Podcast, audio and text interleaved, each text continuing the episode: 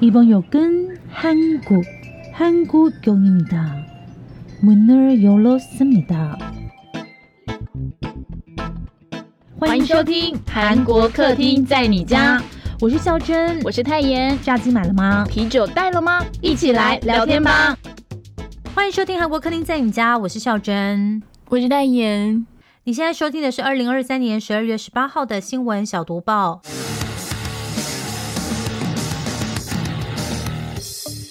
新闻小读棒，不能错过的韩国大小事。韩国快要灭国了，生育率直奔零点六。根据韩国统计厅公布的二零二二到二零七二年未来人口推算，就是五十年的人口推算显示出，去年就是二零二二年推算本来是要五千一百六十七万人的韩国总人口数哦，但是到了二零五零年将会减少到四千七百一十一万，就是等于大概少了快要四百哦。然后在二零七二年呢，将会再减少到三千六百二十二万人。大家其实知道，现在韩国人数其实是。台湾的大概两倍嘛，对不对？但你看它就少到三千六百二十二万，其实就很可怕哦。那这些调查的总人口，包括是在韩国居住三个月以上的本国人跟外国人哦，所以可能是一些就是有去韩国打工的人，你可能就被算进去，或者我们之前有讲嘛，可能有些移工啊或外籍的人士去那边的，你都会被计算哦，只要住满三个月以上。所以这个数据是有可能就是说连外国人都没有帮忙加分到人数统计上面了，是不是也有可能显示说，哎，可能外国人去韩国的人数也变少了呢？就不不知道，但是另外呢，五十年后呢，六十五岁以上的高龄人口将会接近全体人口的一半喽。吼，这个比例是真的蛮可怕的。随着生育率急速下降，还有老年化的急剧上升，等于就是生的人越来越少嘛。但是人家大家就老的越来越快，这样子。五十年后我们都七十岁了耶。如果那时候我还可以活活蹦蹦这样子，欢迎收听韩国客厅在讲，我就觉得我人生。等下，你没有觉得这个事情有个 bug 吗？五十年后我们都七十哎，然后你没有 bug 吗？没有 bug 啊！我本来想说五十年后我还未满七十。越讲越夸张。每一名女生啊，一生中生下的平均新生儿数的总和生育率，也从去年的零点七八名，然后在二零二五年，也就是后年后，会降到零点六五名。那韩国的人口结构将就是迅速老龄化啦，然后六十五岁以上的高龄人口比率也会从去年的百分之十七点四，会上升到二零三零年的百分之二十五点三。二零五零年将会破四成，然后到二零七二年将会达到百分之四十七点七，就快要将近一半了。哦，哎，我觉得大大家现在都在讲说，就是少子化跟。老年化、老龄化是全球好像先进国家、开发中国家都遇到的问题。但是因为我们不是人口专家哦，我只是比较好奇的是，因为就是在二战之后，就是刚打完战的那个时候，就是全世界很需要人口嘛，所以那个时候就是大家都生很多啊，像爷爷奶奶可能都生七八个这样子，就是在爷爷奶奶那个年代。所以我其实我我我有点搞不太懂，就是会不会到我们这个年代，然后就是生育率比较下降的时候，它其实是一个走一个自然界。的 balance 的作用呢？我不知道，因为毕竟我跟你两个人目前都算是，就是让这个生育率越来越低的。因为刚刚太妍说到的那个总和生育率呢，说的就是呢，每个女生呢在一生当中预计出就是她会怀孕出生的新生儿的数量啦。那要维持目前韩国人口的话呢，她需要就是每个韩国女生都至少要生二点一人才能够维持现在的人口。所以呢，韩国政府就会很担心说，诶，未来不止这个韩国会越来越老，可能会随着这个人口减少呢，可能甚至他们要担心韩国会不会消失。那那那我是觉得这样，如果就是在它消失之前有开放国籍的话，我会申请啦。如果跟孔刘的话，我可以生四个啦，你不用生你的扣打就给我，好不好？孔刘，你是想这样讲？你我觉得你想这样讲，你是不是想这样讲？我就交给你了。等一下，你是不是今天看了我脸书 PO 的那个照片？我真的是，你帮我生，我帮你找孔刘。那我的两个扣打给你，我跟帝勋不用生没关系。你觉得他拍照认不认真？我刚才，我刚刚就是吃饭的时候想说，久违点开一下那个《机智医生生活》。易俊有说他曾经就是去公园的时候，因为就是他自己知道慢慢衰老的状况，他拍了六千张一个花朵的照片。我知道，我先想说，嗯，我想说，嗯，哦，但是我从十几年前，大概我十几岁的时候就很喜欢拍花了。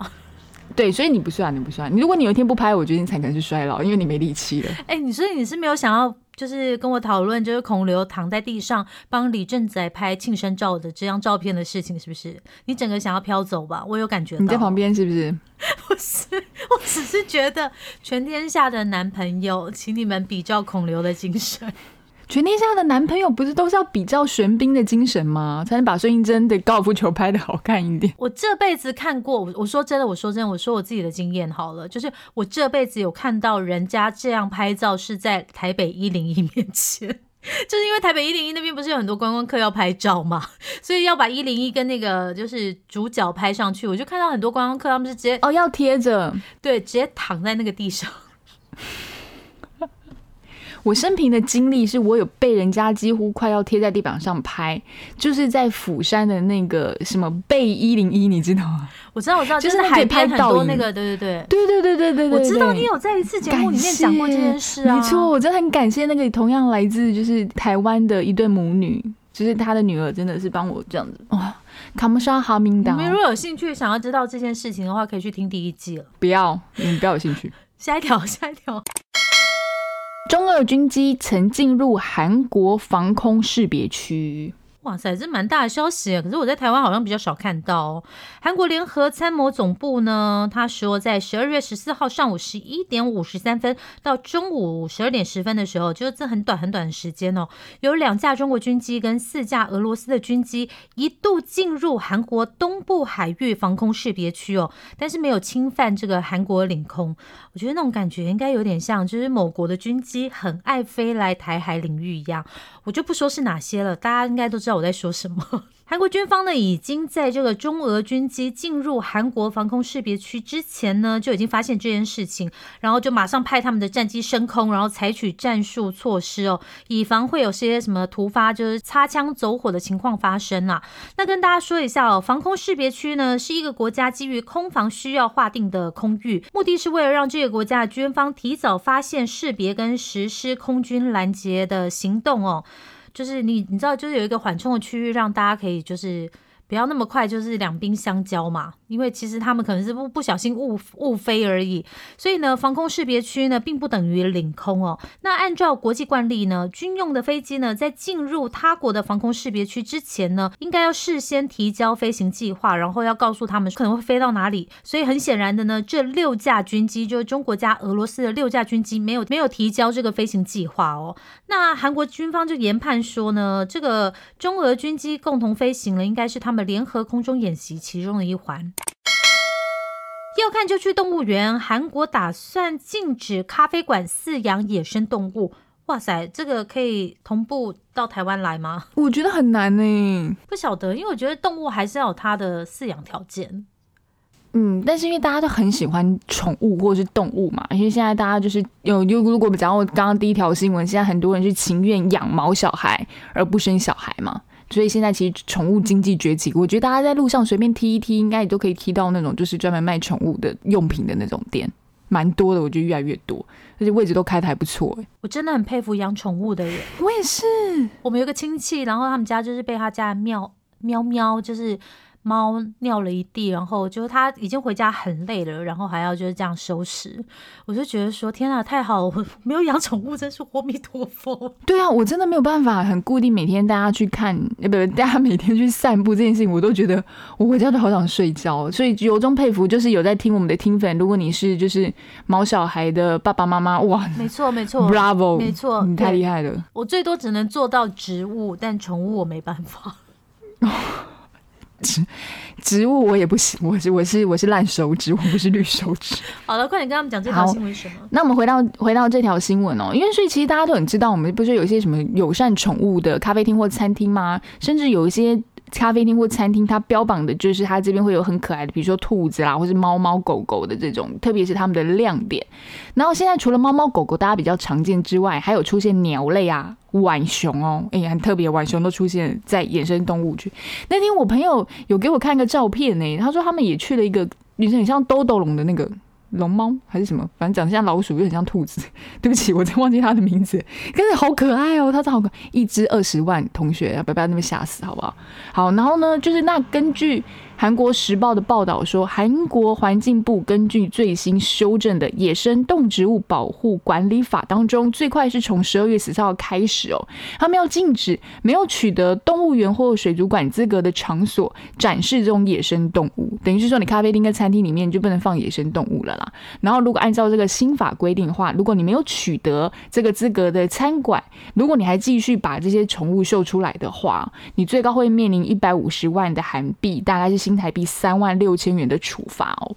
但是这件事情不是说马上一开始就就赶快实行了嘛？他会给一个所谓的宽限时间，大概是四年，然后这些主打亲近动物的餐厅，呃，动物友善餐厅，可以在现有的状况下营运到二零二七。但是二零二七年之后呢，你就没有办法再把你的。野生动物这样秀出来了，然后可是我们刚刚有讲嘛，最快十二月十四号开始，十四号之后他会先做的一个动作是，顾客如果进入餐厅之后，你就不能摸这些猫猫狗狗啊、鸟类或者是浣熊，如果你去摸的话，你就是跟它有接触的话，就直接会开罚。可是就让很多餐厅可能以这些为卖点的，就开始犹豫，就说，哎，那是不是会严重影响到我的生计？所以其实反正大家有给你宽限期嘛。不知道觉得怎么看呢？但是我觉得真的很多人就是因为有动物去了这间餐厅这样子。台积电要紧张了吗？三星结盟荷兰的艾斯摩尔。韩国总统尹锡悦呢，他之前去荷兰访问哦，那三星电子会长李在镕也同行，两个人已经结束这一趟行程了啦。那对这个出访的结果呢，目前看起来好像也是相当的不错，因为三星呢这一次去的时候呢，他跟荷兰最大半导体设备公司呢签署了两国合作备忘录，来讲个专业的名词叫 M O U 啊，这家公司呢就是刚刚说的艾斯摩尔哦，艾斯摩尔呢承诺呢跟三星共同投资七亿的欧元哦，在韩国首都圈，也就是之前我们有在读报里面说过的京畿道附近哦，要制造世界上最顶尖的晶片。因为这个 a s m o r 就是艾斯摩尔，它的极紫外光科技 EUV 呢，是一个制造晶片的时候不可或缺的设备哦。而且呢，艾斯摩尔也是这个世界上唯一生产且卖这台设备的企业。我觉得，因为其实我们还蛮常在我们的节目里面讲关于半导体的相关的东西，不多，但是其实。艾斯莫尔的东西我们已经讲过很多了，所以如果有兴趣的朋友呢，大家可以从第一集听到最后一集，一定会找到蛛丝马迹。我想说什么东西？那要听多少集啊？都快两百多了，没有啦。好了，你们去搜寻一下，一定有相关的知识，我们就不在小读报里面说这么多哈。好，那艾斯莫尔呢，它不久之后呢会推出这个高数值孔径的紫外光哦，就是 High NA EUV 哦，哇，这一台机器呢一台就要四亿美元哦。但是其实各大生产商像是台积电、英特尔啊，还有三星这些半导体公司都争相订购哦，他们是希望可以在二零二五年呢可以量产二纳米晶片为目标哦。那跟大家报告一下哦，目前呢，虽然台积电没有告诉我们，可是因为有其他媒体说他们的二纳米制程呢进展相当的顺利，但是呢，距离量产时间呢，二零二五年还有一年多，所以其实呢，三星跟英特尔呢，目前都传出要低价抢单了，所以就二纳米就是兵家必争之地嘛。不过，我觉得目前看起来台积电的胜算还是蛮高的哦。因为三星之前在三纳米的晶片呢，它其实没有办法吸引这些顶级的客户哦，所以他们现在就把这些注意力转到二纳米嘛。那就有韩国媒体说啦，三星电机执行长呢。呃，名字太难，不告诉大家。他在大田韩国科技技术院，就是 KAIST 的演讲里面说，哦，要是台积电改用宅急全环 GA 电晶体架构技术，三星也会跟台积电看齐。你们一定不知道，我刚刚电晶体架构技术念了多少次，一百次，我都去上个厕所回来了。他还在电晶体架构技术。哎，不过你刚刚有说，虽然台积电没有告诉我们二纳米，对不对？干嘛？他有告诉你是不是？其实别的媒体还有告诉我们说，其实台积电现在还往一点四纳米在前进。对，我有听说，可是因为他们还是一一点四纳米是一个技术的挑战，然后二纳米是要量产，就是这个挑战有点不太一样。然后我想要跟大家推荐哦，就是我不知道大家有没有知呃知道有一个奖叫卓越新闻奖，它算是台湾媒体界的奥斯卡。虽然说就是台湾媒体也被大家骂得很惨，可是真的很多人在认真做事。今年呢，就是财经媒体的首奖呢是那个三块电。电视台啦，三块电视什么三立三撒扣呀？我不知道，我三听颗电视台是不是？我听老一辈的人都是这样说的，因为他们就会说就是沙扣的电视台，就是三立 电视台，反正他们有做了一个关于半导体的专题，大家可以去网络上搜寻一下，就是搜寻三立半导体，然后卓越，应该就会搜到这一条，因为我没有记他的名字，大家可以去看一下哈。前三星员工涉嫌泄密给中国企业，韩国法院要抓他。这个呢，其实是我们之前读报的后续哦。韩国首尔中央法院呢，在上星期六，也就是十二月十六号呢，批准逮捕一名涉嫌将晶片核心技术泄露给中国的前三星电子员工啊、这个三星电子员工呢，之前呢是在三星担任部长，他姓金哦，我们就叫金部长好了。这个金部长呢，跟他的合作厂商 A 公司的前部长。方部长呢涉嫌违反产业技术保护法，把核心技术呢非法转让给中国存储晶片制造商长兴存储技术有限公司。到底为什么我要把两条晶片的新闻连在一起讲？我本来想说这条会比较社会案件一点，你比较多一些手法，但你还是那边讲一些存储技术。好了，金部长呢，他们是在二零一六年的时候离开三星电子哦，去了长兴存储哦。那个时候呢，他们去的时候呢，不仅转让了晶片沉积技术的相关资料，甚至呢还泄露其他七个核心技术的资料哦。然后就是用这些资料呢，收受了数百亿韩元的财物哦。那韩国检方调查还认为呢，金部长呢还以税后，注意是税后哦，就不用纳税哦，五亿韩元的报酬呢，带走了三星电子跟有关公司的超过二十名技术人员，就是整批人一块去了啦。那对这个案件呢，目前呢，三星没有评论。那我补充说明一下哦，韩国产业技术泄露到海外的案件呢，在最近六年间呢，已经超过一百件，来到一百一十七件哦。那百分之九十二点三呢，都是泄露到中国，那其中有三十六项都是国家关键技术哦。根据韩国警察厅统计呢，光是今年二月到十月呢，技术外泄的案件呢，就比去年增加百分之七十五，近十年来最高。所以我觉得，像刚刚那个三星不是要在二纳米跟台积电一较长短嘛？我觉得韩国跟台湾都要蛮小心这种就是技术外泄。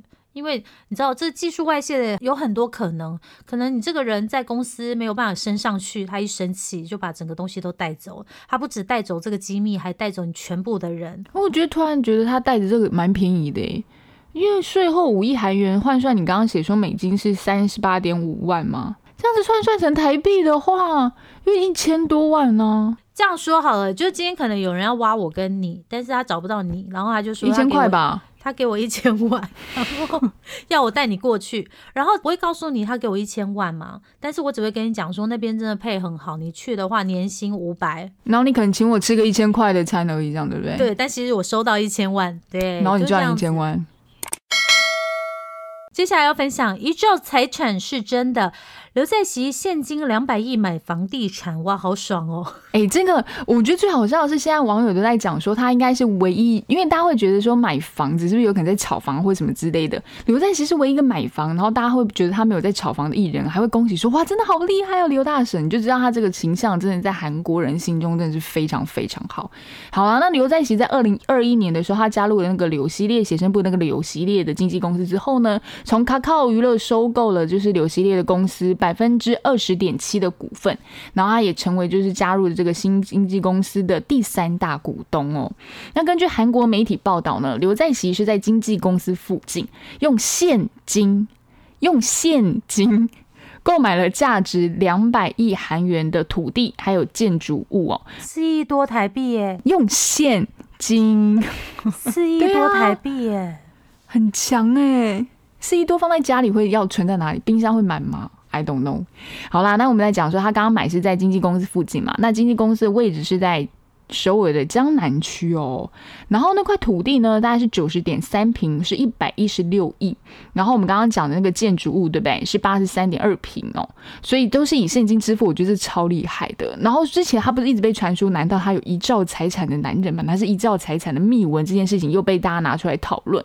不过就是我要讲的是，他就是买房买地，大家会觉得哇，真的是很厉害，没有人会讲说啊，你这钱哪里来或什么什么之类的，就也不会觉得他是在炒作房地产之类的。我想说，我的感想想是哦，我很想要请刘在熙的老婆，就是写一本书教大家要怎么挑好老公，因为我觉得虽然就是他结婚，就是跟刘在熙结婚那个时候，刘在熙名气已经很高了，可是他到底怎么样去看到他能够就是维持自己就是这么完善的一个人品，嗯，然后包括就是这么勤劳，哎，拜托，我知道刘在熙有上健身房，而且是跟孔刘同一个健身房的时候。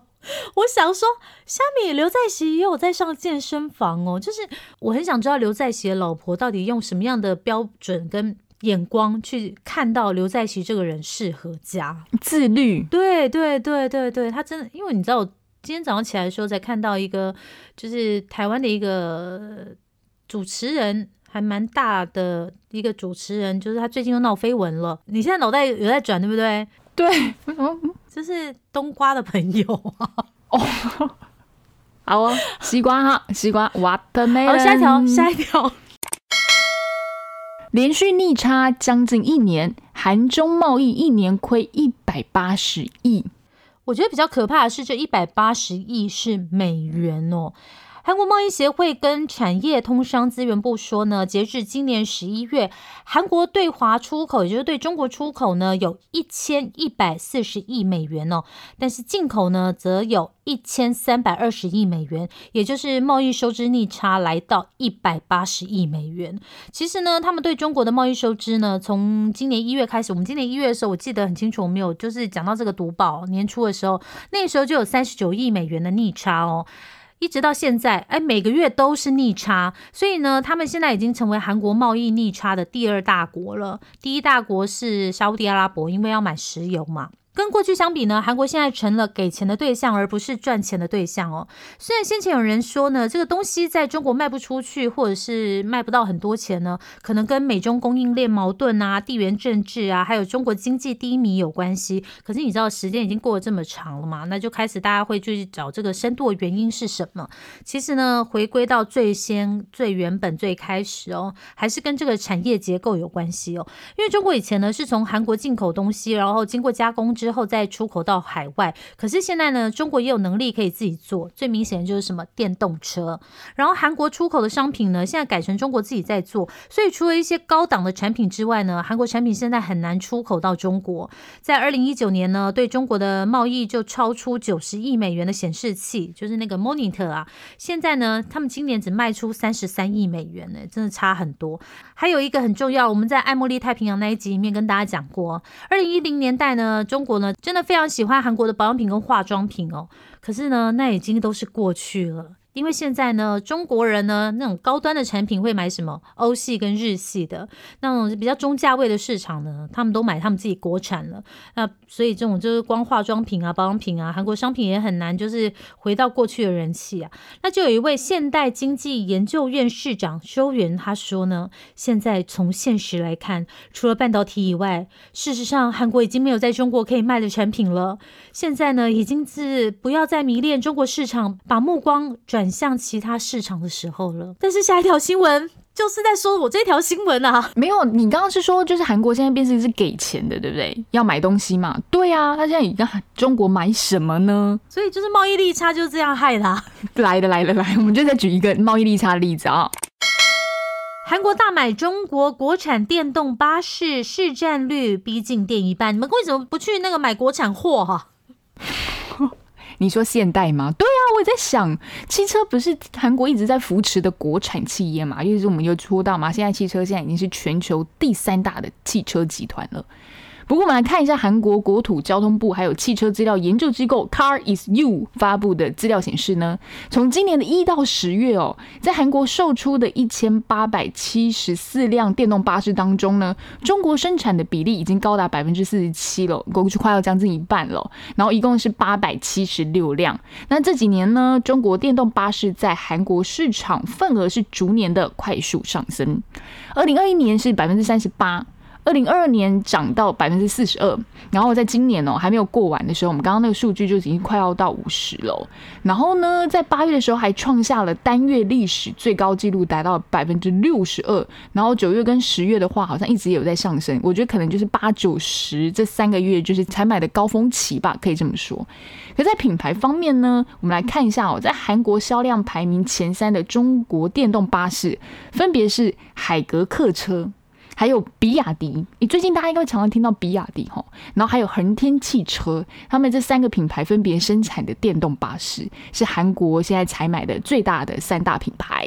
那有分析认为说呢，中国电动巴士销量增长的原因，当然是采用了容量比较大，而且相对经济实惠的电池，就是 CP 值比较高啦，价格比较低，所以具备了价格的优势。这个其实就是为什么大家现在看到很多产品都是 Made in China，因为其实大陆。玩的一直都是低价价格战。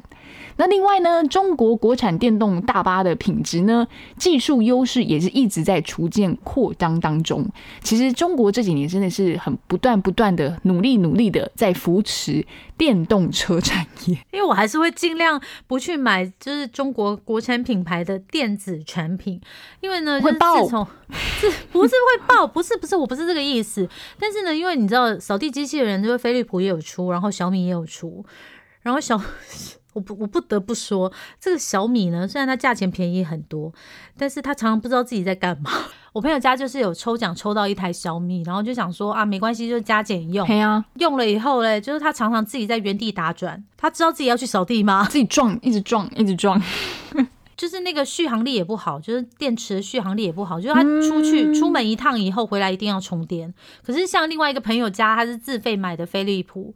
就比较不会有这样的情况，我只能说这是个别使用经验啊，当然不是绝对对，可能也有很强的小米，但是我不得不说，我觉得嗯还蛮常听到的，就是电子产品我不太用中国制的。但你记不记得我不是之前去那个中国出差一阵子嘛？然后那时候跟我去的其中一个 partner 啊，他就说他要去小米，他要去小米买吹风机，因为小米吹风机是两百二。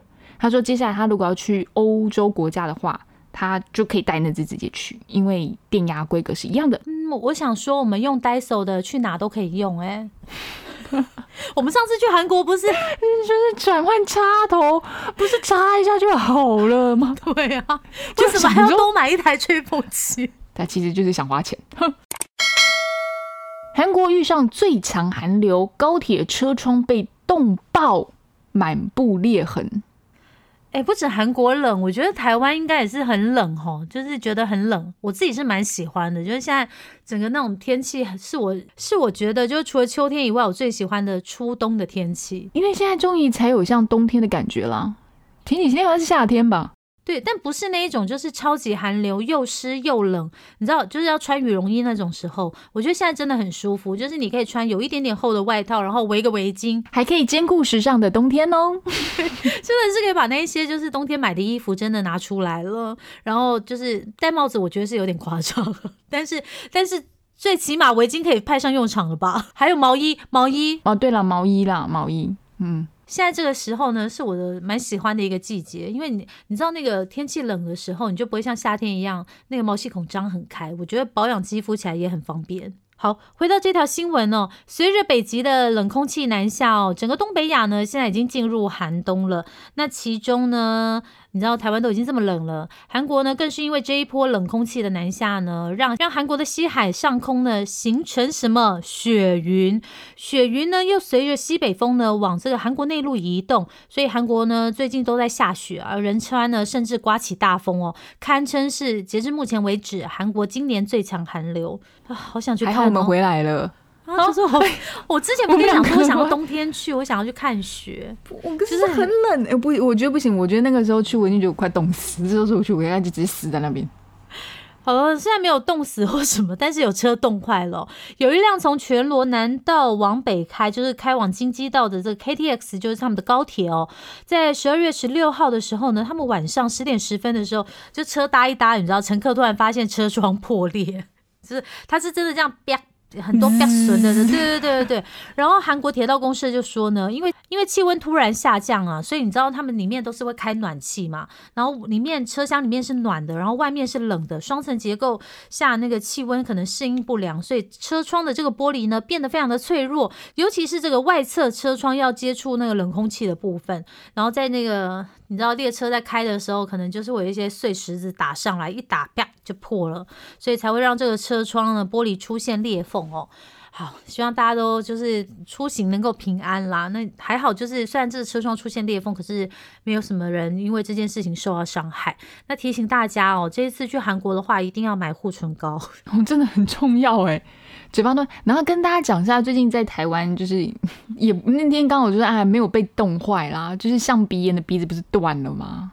你知道这件事情吗？我知道，我知道啊。可是他是因为那个吧，多年的风化吧。对呀，但是你觉得知道最有趣的是那个在交通部啊，他们之前有去拍了，就是观光署，现在是观光署了，去拍的那个就像鼻炎的介绍，没有拍那环境啊，空拍机那种很漂亮。然后里面就有个教授说啊，大家就很担心这鼻子会不会断啊？但是照这样推演过去，其实要千年之后才会断。但是他录制这个影片只有四年，要四年就断。哎，你很不给教授面子哎！没有，我只能说就是地球生病了，好不好？对，然后大家一直很担心女王头，现在还有 hold 住。大家现在好担心女王头哦。女王头不是拿一个罩子罩住了吗？我记得。对啊，所以他还 hold 住。但你知道象鼻炎那个鼻有多粗吗？就是跟女王头不是象鼻炎没有办法 hold 住的原因，是因为它一半是在海上啊，它没有办法像它是对对，因为你鼻子掉在海啊，对对对对对，所以它没有办法拿个东西罩起来。今天最后一条新闻：韩国皮冰榜登上二零二三年全球最热门的搜寻食谱。Everybody 动起来！如果你还不知道你今天晚上要吃什么，哎，今天那时候在吃晚餐了啦。你们知道今天晚上吃什么的时候，可以回家做一下，因为我觉得韩式拌饭真的是蛮好做的。然后呢，Google 他们在每年年底的时候都会公布年度热搜排行榜。那根据韩联社的报道说，其中哦有一个那个列项是二零二三年度热搜食谱榜单，然后里面呢韩式拌饭成为全球最热门的关键字哦。那韩式拌饭呢在全球热搜量虽然大增，然后荣登就是我们刚刚讲那个热搜食谱榜单嘛。不过值得注意的是，韩国的用户在食谱的热搜榜单上，反而不是去搜寻韩式拌饭，而是酱大蒜、凉拌牡蛎。马铃薯沙拉、生拌萝卜丝、韩国葱泡菜，但我想想看，这些东西是不是都可以放进拌饭里面呢？这样拌牡蛎不行吧？感觉蛮恶心的哦。嗯哦，那我刚刚念的那五样啊，分别就是在韩国自己用户里面，在食谱热搜里面的前五名哦。韩式拌饭反而连前十名都没有进去呢？为什么？因为韩国人应该是闭着眼睛都。就是都可以加进去绕几圈吧，就把小菜加进去，这样跟外国人可能比较不太一样。好，那么再分享一下，除了这食谱之外呢，音乐方面，女团 Fifty Fifty 的热曲哦，Q B，天哪，你看我就没有听呢，我完全没有 follow Fifty Fifty。在想这首歌很红哎，很红。现在不知道 Super Shy 吗？Super Shy 也很红，但是哒啦哒哒哒哒哒 Q B。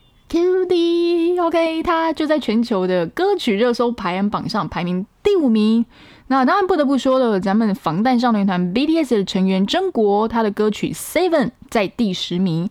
电视剧方面也有哦，大家来猜一下。欢迎来到王之国，还有黑暗荣耀，在全球热搜榜上排到六跟七耶。欢迎王之国还胜过黑暗荣耀哎！Oh my God，this is K-pop 威力啊！呵。压力丢到这里结束，拜拜。